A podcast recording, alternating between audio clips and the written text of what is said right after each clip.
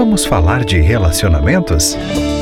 Você ouve agora Entre Nós, com Gisele Borba. Olá, você casou por quê? Ou por quem? A gente vive em um tempo que o eu, o individualismo, tem mais peso do que o nós, o compartilhar.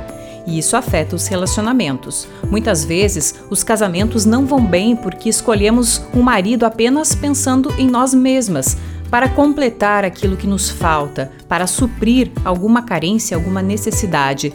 Será que você não escolheu seu marido para te dar suporte emocional ou até financeiro, para suprir algo que te falta? Ou apenas porque a família pressionou, a idade pressionou, você tinha medo de ficar sozinha?